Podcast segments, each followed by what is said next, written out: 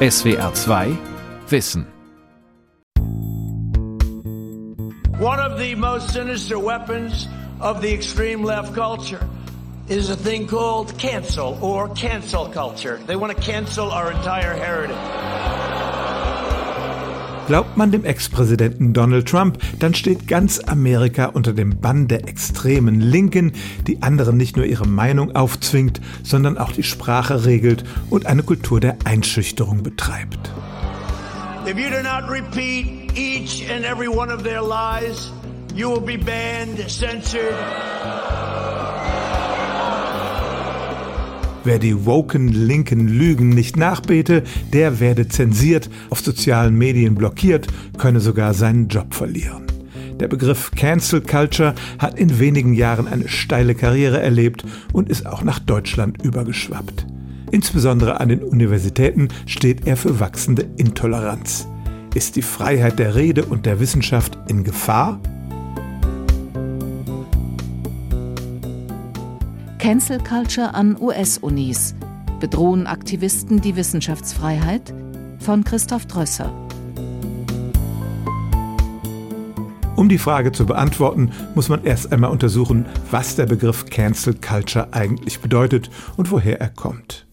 Adrian Daub ist Literaturwissenschaftler an der Universität Stanford in der Nähe von San Francisco.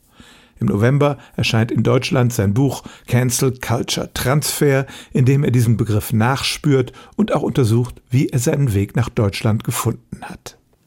Es fing an in Online-Fora, also bei Tumblr, auf Twitter und so weiter vor allem. Und es war tatsächlich ein selbstregulatives Wort. Es wurde benutzt von Leuten, die sagten, naja, ihr habt schon alle in der Sache recht, aber jetzt wird es so ein bisschen Cancel Culture halt. Vielleicht rudern jetzt mal ein Stückchen zurück. Also so wurde das auf Reddit, äh, auf Tumblr und so weiter wirklich verwendet.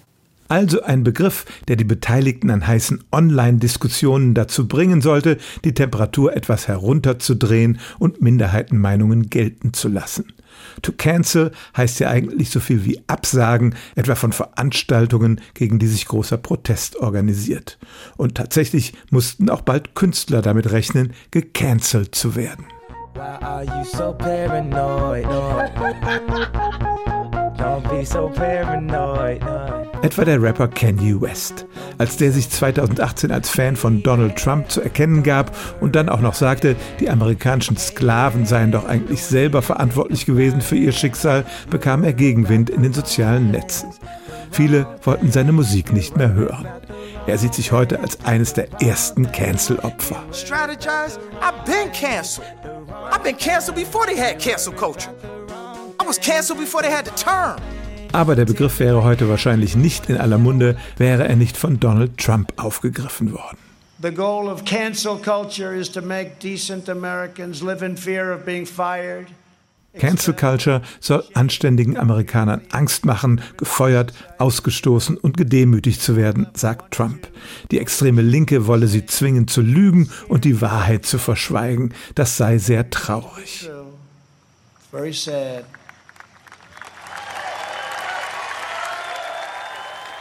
Es lässt sich relativ leicht erraten, wie Donald Trump auf dieses Wort gekommen ist. Cancel culture. It's the number one problem facing America today. Es ist nämlich Fox News, das sozusagen das Wort dann plötzlich für sich entdeckt hat. Cancel culture claiming a new victim. Und wirklich eine Begriffsinflation, die einem den Atem verschlägt, betrieben hat. Could the federal holiday be next on cancel culture's hit list? Also da wurde plötzlich alles gecancelt. Turns out cancel culture has another casualties and this time it's you. Insbesondere die Universitäten sollen nun ein Hort dieser neuen Intoleranz sein. Der Geist steht links, heißt es ja oft. Dulden linke Lehrende und Studierende keine von ihrer Political Correctness abweichenden Meinungen mehr? Kann schon ein falsches Wort in einer Vorlesung dazu führen, dass Professorinnen und Professoren vor ein Gesinnungsgericht gestellt werden? Silke Maria Weineck, Germanistikprofessorin an der University of Michigan in Ann Arbor, berichtet von einem Vorfall an ihrer Hochschule. Die Angriffe kamen dabei allerdings von rechts. Es ging darum, dass ein Freund und Kollege von mir ins Dekanat zitiert wurde, aber ohne ihm zu sagen, worum es eigentlich ging. Es äh, hieß dann nur, ja, es habe sich eine Mutter beschwert über einen Retweet von ihm. Eingeschaltet wurden die Präsidentin, die Dekanin und die Unterdekanin für die Geisteswissenschaft. Und mein Kollege war tagelang ziemlich besorgt, weil er auch nicht genau wusste, worum es eigentlich ging, nicht wahr? Ähm, und saß da also sozusagen auf der Bank äh, und sollte sich schämen. Die Konversation äh, zu der es dann kam, war also freundlich. Ja, sie haben natürlich äh, freie Rede und können machen, was sie wollen. Wir wollten nur wissen, dass sie wussten, dass es diese Beschwerde gab. Ist das ein Beispiel für eine aufgeheizte Atmosphäre, in der ein Tweet oder ein unbedacht ausgesprochenes Wort zu Disziplinarverfahren führen können? Hat sich die Kultur an den Hochschulen gewandelt? Ich würde nicht sagen, dass ich das Gefühl habe, dass wirklich ganze Meinungen, ganze Forschungsgebiete und so weiter in Abrede gestellt sehe. Also ich kann das sagen als jemand, der eben Genderstudien unterrichtet, aber eben auch Kurse über Kant und Hegel anbietet. Und natürlich kommen mir manchmal StudentInnen blöd. Wir sind 19, manchmal machen 19-Jährige blöde Sachen, muss ich jetzt einfach mal so sagen. Ich kriege auch manchmal Beschwerden, das gab es auch schon. Aber dass es mehr passieren würde oder dass ich da wirklich das Grundklima, die Grundkultur geändert hätte, ähm, das äh, kann ich wirklich beim besten Willen nicht erkennen. Für sein Buch wollte sich Adrian Daub aber nicht nur auf seine persönlichen Erfahrungen verlassen. Er wollte das Problem quantifizieren. Wie viele solcher Vorgänge gibt es tatsächlich an den Hochschulen? Verlieren Lehrende ihren Job, weil sie eine umstrittene Meinung äußern? Wie viele Redner werden ausgeladen, weil Proteste drohen? Es gibt Online-Datenbanken, die solche Vorfälle auflisten, aber die haben methodische Schwächen. Es gibt eine solche Liste, da sind Leute drauf wie Salman Rushdie, nicht? Opfer von Cancel Culture. Naja gut, der wurde staatlich verfolgt. Nicht? Das ist 29 Jahre bevor irgendjemand was wirklich von Cancel Culture gehört hat. Und da sind dann Opfer drauf wie Donald Trump, nicht? Äh, wo man einfach sagen kann, ja okay, was quantifizieren wir denn jetzt hier überhaupt? Ich habe selbst die Probe aufs Exempel gemacht. Die Organisation FIRE, das steht für Foundation for Individual Rights and Expression, führt eine Datenbank, in der sie die Ausladungen von Rednern an amerikanischen Hochschulen protokolliert. Ich habe nach den Einträgen für die University of California in Berkeley gesucht, wahrscheinlich die linkeste und am meisten woke Universität der USA. Für die Jahre zwischen 2000 und 2017 gibt es dort zwar zwölf Einträge, aber nur in drei Fällen wurde eine Veranstaltung tatsächlich gestört. Und nur in einem Fall sagte die Hochschule einen Vortrag ab, nachdem es am Tag zuvor gewalttätige Proteste gegeben hatte. Demonstrators set fires, smashed windows and destroyed property at UC Berkeley. Es ging um eine Veranstaltung mit Milos Yiannopoulos, einem provokanten Redakteur der rechten Website Breitbart. Vergleichbar mit einem Auftritt des AfD-Politikers Björn Höcke an einer deutschen Uni. Müsste man sich nicht mehr Sorgen machen, wenn es dagegen keine Proteste gäbe? Seit den 70er Jahren, wenn nicht sogar früher, gibt es von wirklich einflussreichen und sag ich mal, reichen rechten amerikanischen Stiftungen Bemühungen, eben den Campus als Hort linker und anti-amerikanischer Ideen zu diskreditieren. Und da fließt unglaublich viel Geld rein. Und die Cancel Culture Databases, die verschiedenen, sind sozusagen der letzte Ableger davon. Wenn Sie sich fragen, wer hat denn diesen Typen überhaupt erst eingeladen auf einen College Campus? Naja, das waren häufig diese Stiftungen. Und wer hat dann das Wall Street Journal angerufen und gesagt, ja, mach doch mal einen Text dazu? Das waren auch diese Stiftungen häufig. Wer hat die studentische Gruppe finanziert, die diese Einladung ausgesprochen hat? Auch häufig diese Foundations. Ich weiß, das klingt jetzt ein bisschen konspirativ. Das heißt nicht, dass die einzelnen Anekdoten möglicherweise nicht richtig sind. Nicht? Dass sich nicht vielleicht doch das Dekanat oder die StudentInnen da ein bisschen schämen sollten, die das betrieben haben. Aber es bedeutet doch, dass man wahrscheinlich die Form der Übertragung vielleicht auch ein bisschen hinterfragen sollte. Aber auch Einzelfälle können das Klima vergiften. Insbesondere Studierende, heißt es, würden angesichts der Gesinnungsdiktatur kaum noch wagen, ihre Meinung offen zu sagen. Selbstzensur ist das Stichwort. Die Organisationen, die auch die Datenbanken über Vorfälle an den Universitäten betreiben, führen regelmäßige Umfragen durch mit teilweise besorgniserregenden Zahlen. Bis zu 83 Prozent der jungen Leute hätten Hemmungen, ihre Meinung frei zu äußern. Im Frühjahr 2022 erregte ein Kommentar in der New York Times nationales Aufsehen. Eine Studentin der University of Virginia, Emma Camp, beklagte dort die Selbstzensur an ihrer Hochschule. Die Tonqualität bei unserem Gespräch war leider nicht sehr gut. Something I'd started noticing really particularly after the summer of 2020 was that Seit dem Sommer 2020 ist mir aufgefallen, dass viele meiner Freunde plötzlich sehr vorsichtig wurden, wenn es um ansatzweise kontroverse politische Themen ging oder um Meinungen außerhalb eines sehr engen Spektrums. Sie begannen zu flüstern, sie schlossen die Tür oder schauten sich um, bevor sie etwas sagten.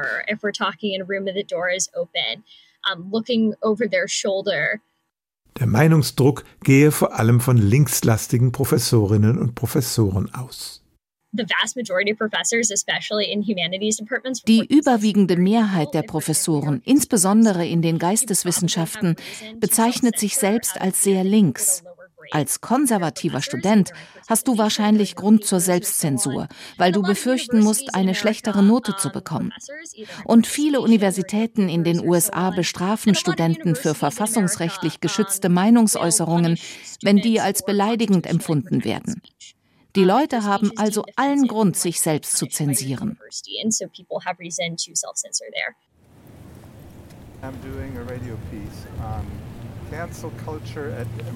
Ich bin also an einen Hort dieser linken Lehrenden gegangen, die schon erwähnte Universität in Berkeley, und habe Studierende und Lehrende gefragt, ob sie unzensiert ihre Meinung sagen könnten. Ich sehe hier Stände von konservativen Clubs. Aber ich denke, die können ihre eigene Meinung haben. Es gibt hier einen guten Diskurs.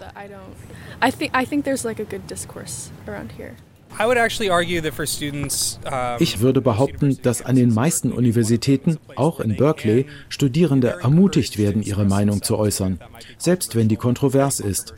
Jedenfalls solange sie bereit sind, auch Widerspruch hinzunehmen.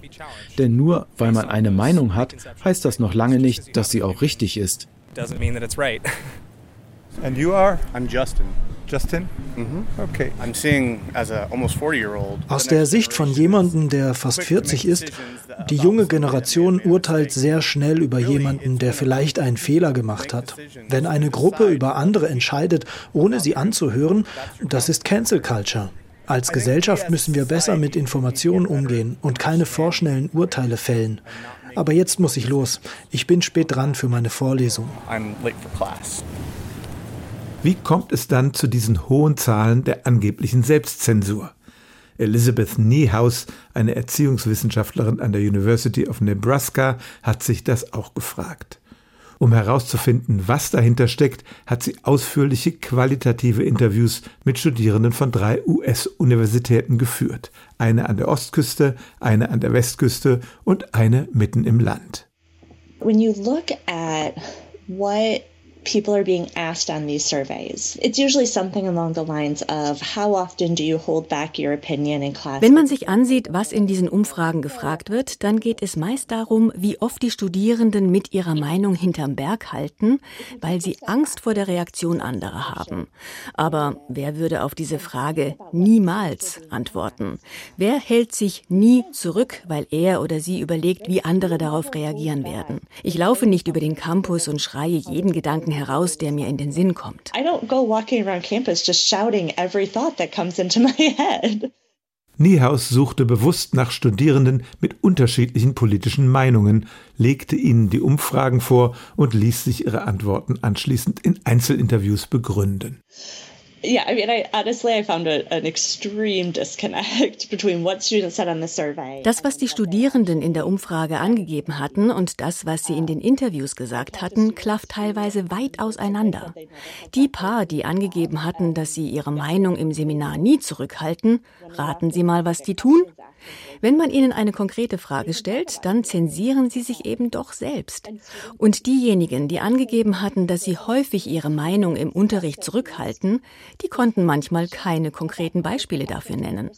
Konservative Studierende denken eher darüber nach, wie Professoren auf ihre Meinung reagieren könnten. Aber zumindest von denen, mit denen ich gesprochen habe, gab kein einziger an, dass ein Professor sie jemals mit einer schlechten Note bestraft oder irgendetwas Unangemessenes getan hätte. Es gab auch keine großen Unterschiede zwischen den als besonders links verschrienen Universitäten an den Küsten und der Universität in der Mitte des Landes. Wichtiger als das ideologische Gesamtklima der Hochschule war für die Studierenden die politische Stimmung unter ihren unmittelbaren Kommilitoninnen und Kommilitonen. Man sieht immer und immer wieder dieselben Leute. Und das war sehr wichtig, denn wenn du die Kommilitonen in einem Kurs verärgert hast, siehst du sie in deinem nächsten Kurs wieder und in einem Kurs im nächsten Semester. Man kann ihnen nicht wirklich entkommen. Das ist für viele Studierende wichtiger als der breitere institutionelle Kontext. Was what was important for a lot of students. Wovon sie allerdings öfters hörte, Studierende, die von dem linken Meinungsklima an den Hochschulen gewarnt worden waren. I'm thinking of one conservative student who told me that uh, his older brother had told him ein konservativer Student hat mir erzählt, dass sein älterer Bruder ihm gesagt hätte, er solle im Unterricht nichts Konservatives sagen, sonst bekäme er eine schlechte Note. Ich denke, dass dieses nationale politische Narrativ von der Cancel Culture in gewisser Weise eine sich selbst erfüllende Prophezeiung ist. Denn wenn die Studierenden glauben, dass sie in der Vorlesung nicht ihre Meinung sagen dürfen, dann werden sie auch eher den Mund halten. Konservative Kreise hätten immer schon gegen die angeblich linken Universitäten geschimpft, sagt Silke Maria Weineck, die Germanistikprofessorin aus Michigan. Nun aber gebe es einen organisierten Angriff von rechts auf die Hochschulen. Die republikanische Führungsklasse schickt alle ihre Kinder ins College. Und die möchten auch, dass ihre Kinder bitte nach Princeton, Harvard und Yale gehen. Also an, angeblich diese Hochburgen der marxistischen Kanalratten. Ähm, also da war immer schon viel Verlogenheit dabei. Aber es gab also so eine Art liberalen Konsensus, der die Unis geschützt hat. Dieser Konsensus ist meines Erachtens gerade dabei aufzubrechen. Der rechte Flügel der Republikaner, der im Moment dominiert, ist wirklich radikal antidemokratisch, antiliberal, antipluralistisch. Und da kann also Höflichkeit, glaube ich, nicht mehr das erste Gebot sein. Reden wir mal über die Grenzen des Humors. Oder wie Mario Barth sagen würde, kennst du, kennst du, Cancel Culture. Werden bei uns Auftritte oder Texte von missliebigen Künstlern gecancelt, also abgesagt bzw. gelöscht? Michael Wendler canceln, weil er Corona-Verschwörungen erzählt. Obwohl der Begriff in den USA erst seit etwa vier Jahren benutzt wird, schaffte die Cancel Culture schnell den Sprung über den Atlantik. Der neueste Trend aus den USA und bei uns wird es bald genauso schlimm sein, so der Tenor. Dabei ging es um die Frage, welche Grenzen Comedians überschreiten dürfen oder nicht, schon bald aber auch um die freie Meinungsäußerung in den Wissenschaften. Über Cancel Culture wird auch an den Universitäten gestritten. Es gibt Fälle von Cancel Culture. Wir haben Kollegen, die aus ihren Jobs gedrängt werden. Man kann keine gefährlichen Themen anfassen. Man muss was machen, was sicher 2021 schlossen sich 70 Professorinnen und Professoren zum Netzwerk Wissenschaftsfreiheit zusammen. Die Bochumer Philosophin Maria Sibylla Lotter gehörte zum ersten Leitungsteam. Wenn man den Ausdruck Cancel Culture wörtlich nimmt, dann geht es ja darum, also die äh, Beiträge von Menschen zur Diskussion zu stoppen, sie auszuladen, sie zu verhindern. Ähm, was ich eigentlich das größere Problem finde, also das tiefer gehendere Problem, äh, ist eine Veränderung der Debatten- und Streitkultur. Also sowohl im öffentlichen Raum als auch in den Wissenschaften. Äh, es ist nicht nur so, ähm, dass in bestimmten wissenschaftlichen Bereichen mehr politisches Aktivistentum stattfindet als früher, sondern politische Kontroversen werden anders ausgefochten. Ja, also man diskutiert bestimmte Themen weniger als Interessenkonflikte, als als Fragen, wo man quasi die helle Seite und die finstere Seite hat, wie in Star Wars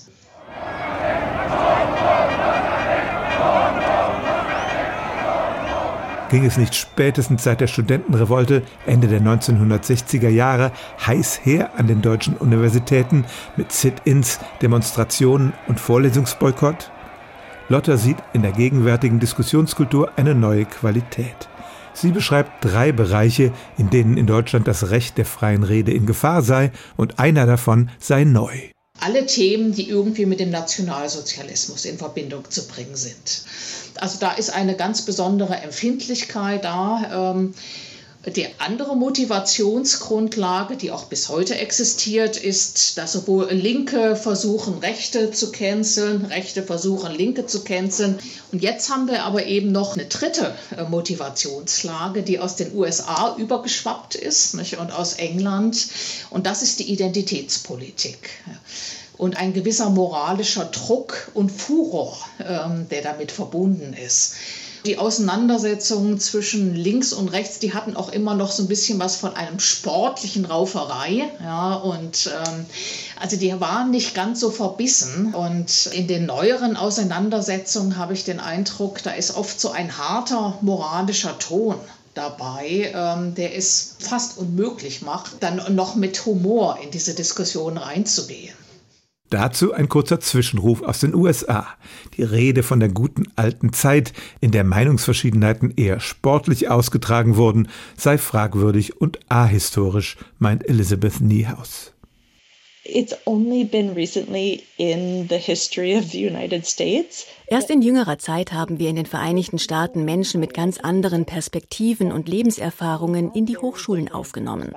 Als im Seminarraum ausschließlich weiße protestantische Männer saßen, die zumindest alle so taten, als wären sie heterosexuell, konnte man alle möglichen Gespräche führen, die vielleicht Leute außerhalb des Seminarraums unglaublich vor den Kopf gestoßen hätten.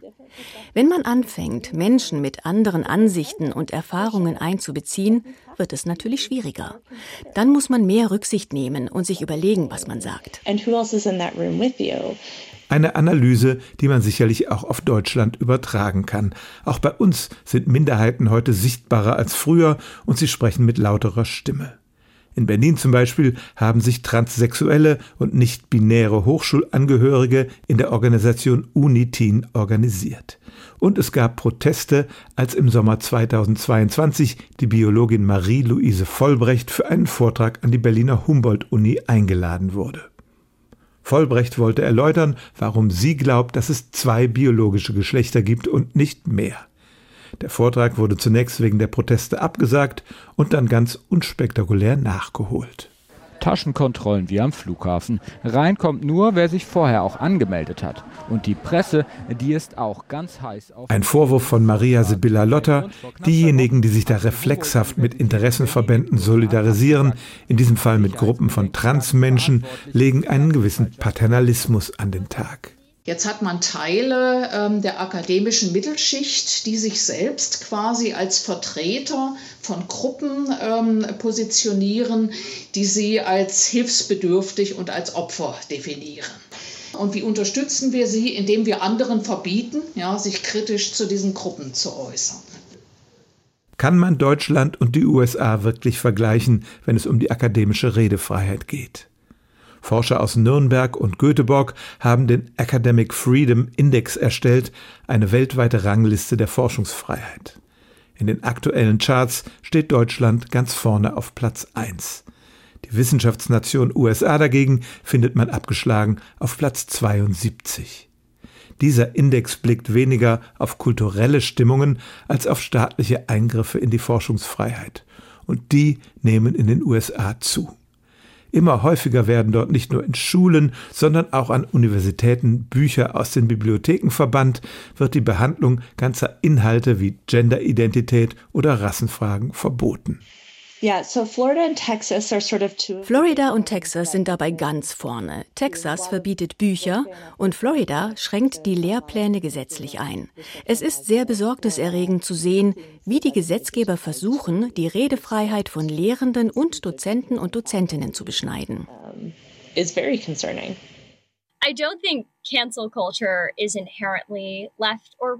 Ich glaube nicht, dass Cancel Culture von Natur aus links oder rechts ist. Die Linke hat derzeit die ideologische Vorherrschaft an den Universitäten und in den Medien. Aber von rechten Gesetzgebern kommen viele neue Bestimmungen, die gegen die verfassungsmäßig garantierte Redefreiheit verstoßen, etwa in Florida. Im Staat South Carolina gibt es einen Gesetzesentwurf, der es im Prinzip illegal machen würde, frei über Abtreibung zu sprechen. Was mir äh, am meisten im Rachen steckt, ist diese Medientendenz, da eine Symmetrie zu konstruieren zwischen Studenten, die sich zum Beispiel über Rassismus beschweren oder ähm, Transphobie oder dergleichen und Gesetzesvorlagen, in denen die Republikaner die Macht des Staates bemühen, um die Rede- und Lese- und Lehrfreiheit einzuschränken. Dass junge Leute manchmal etwas übertreiben, wenn sie sich beschweren, ist in der Tat nichts Neues. Aber das zu vergleichen mit Leuten, die Lehrern verbieten zu sagen, dass sie schwul sind oder ein Bild von ihrem Partner auf dem Schreibtisch zu haben, ist doch überhaupt nicht vergleichbar.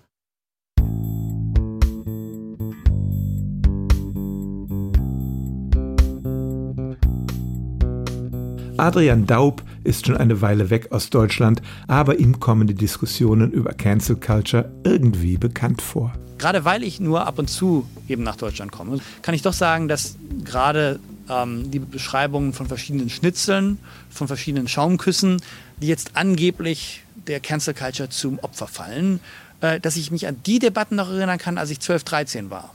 Ich kenne in vielen Fällen auch die Herren Verfasser, die das auch seit 30 Jahren schon machen, die sich eigentlich auch erinnern müssten, dass sie denselben Artikel 1992 schon einmal geschrieben haben. Neu sei dagegen die verstärkende Wirkung der sozialen Netzwerke.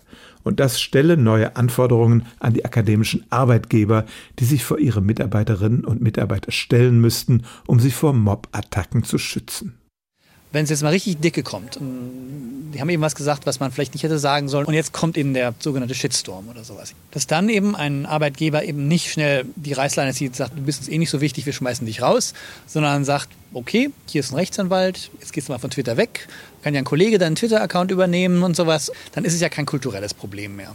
Dann ist es im Grunde genommen eine Frage unserer Arbeitswelt. Dann ist das Problem nicht der Twitter-Mob, sondern das Problem ist, wie mein Arbeitgeber auf den Twitter-Mob reagiert.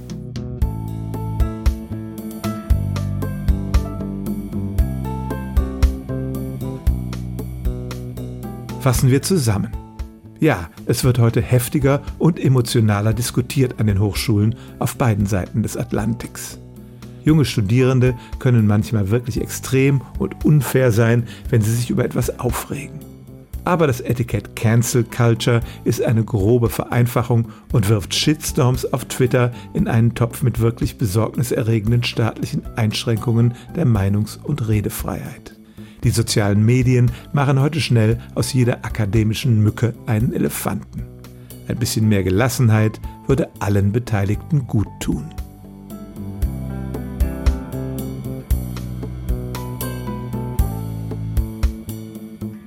SWR 2 Wissen.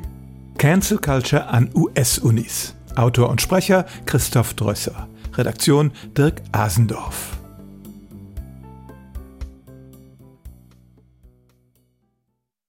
SWR 2 Wissen. Manuskripte und weiterführende Informationen zu unserem Podcast und den einzelnen Folgen gibt es unter swr2wissen.de.